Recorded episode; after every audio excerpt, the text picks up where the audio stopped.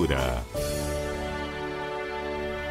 Após um período difícil de isolamento social, isso muito em virtude das restrições né, que nos foram impostas pela pandemia da Covid-19, o cenário cultural capixaba está voltando, viu, gente?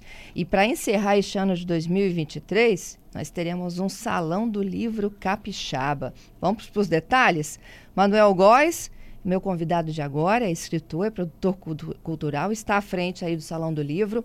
Ei, Manuel, bom dia. Bom dia, amiga Fernanda. Bom dia, ouvintes da CBN.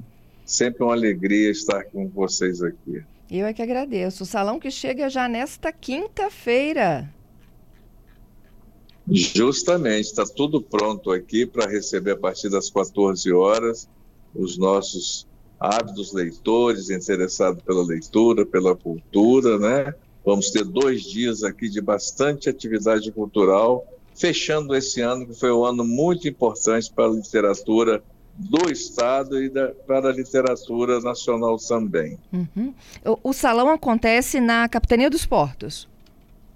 Isso, pela primeira vez, né, uma unidade militar abre as portas para a literatura. É mais um avanço né, que nós tivemos. Recebemos aqui o convite do capitão dos portos, o capitão dos Anjos, que nos fez esse convite, desenvolvermos, desenvolvermos aqui um projeto cultural, apresentamos essa ideia. Então fica aqui na Praça do Papa, amplo estacionamento externo, tá? é só chegar, se identificar e usufruir do nosso primeiro Salão do Livro Capixaba. Olha que legal. E o que os Todos nossos ouvintes vão encontrar por aí?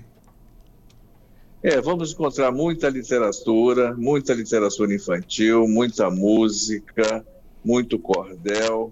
Realmente é uma diversidade muito grande, porque nós estamos vivendo, como eu falei anteriormente, um grande momento da literatura. Só para você ter uma ideia, nós tivemos agora a realização da quarta edição da Bienal do Livro no Rio de Janeiro foi recordista em visitantes, 600 mil visitantes, mais de 6 milhões de livros vendidos.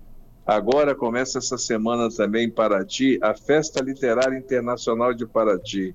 E mais uma vez, Fernanda e ouvintes, o nosso Espírito Santo está representado. Na última edição, a editora Cousa conseguiu, com um dos seus editados, o Jabuti, que é o prêmio maior da literatura.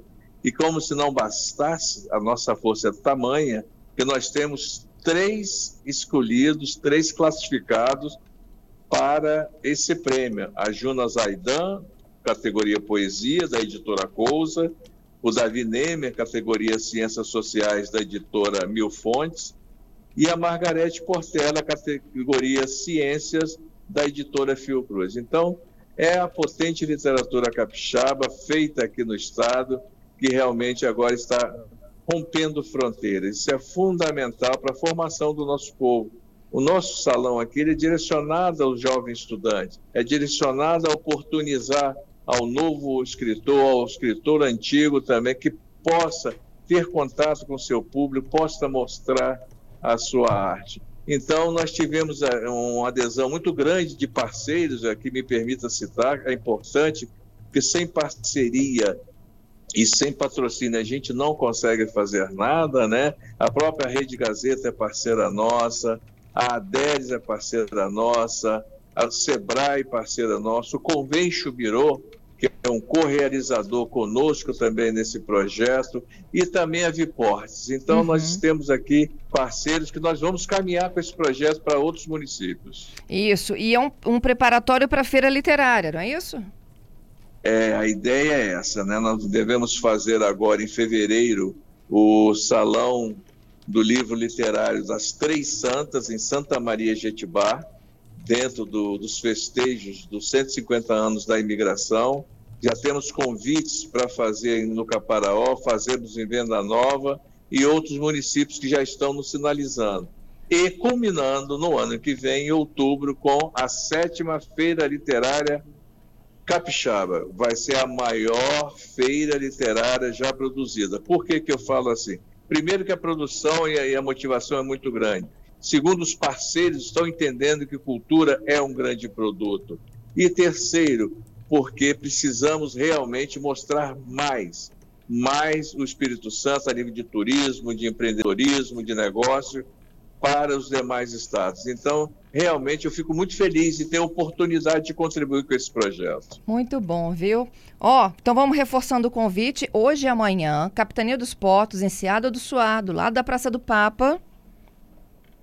De 14 às 18 horas, com a vasta programação musical, literária, infantil, circense. Vamos ter também amanhã a exibição do documentário Marinho, que conta a história do histórico Rio Marinho de Vila Velha. São muitas atrações, vale a pena você passar aqui uma tarde conosco, no lugar aprazível, no meio da natureza, debaixo de árvores, realmente encantador. Parabéns aí à Capitania dos Portos por ter aberto as suas instalações para esse projeto, que eu já me comprometi com a Marinha do Brasil. É o início de mais de outros mais, com certeza. Muito obrigada, viu, Manuel? Tudo de bom para vocês aí, hein? Eu agradeço muito e todos convidados aqui na Capitania dos Portos, hoje e amanhã, de 14 às 18 horas. Um abraço grande.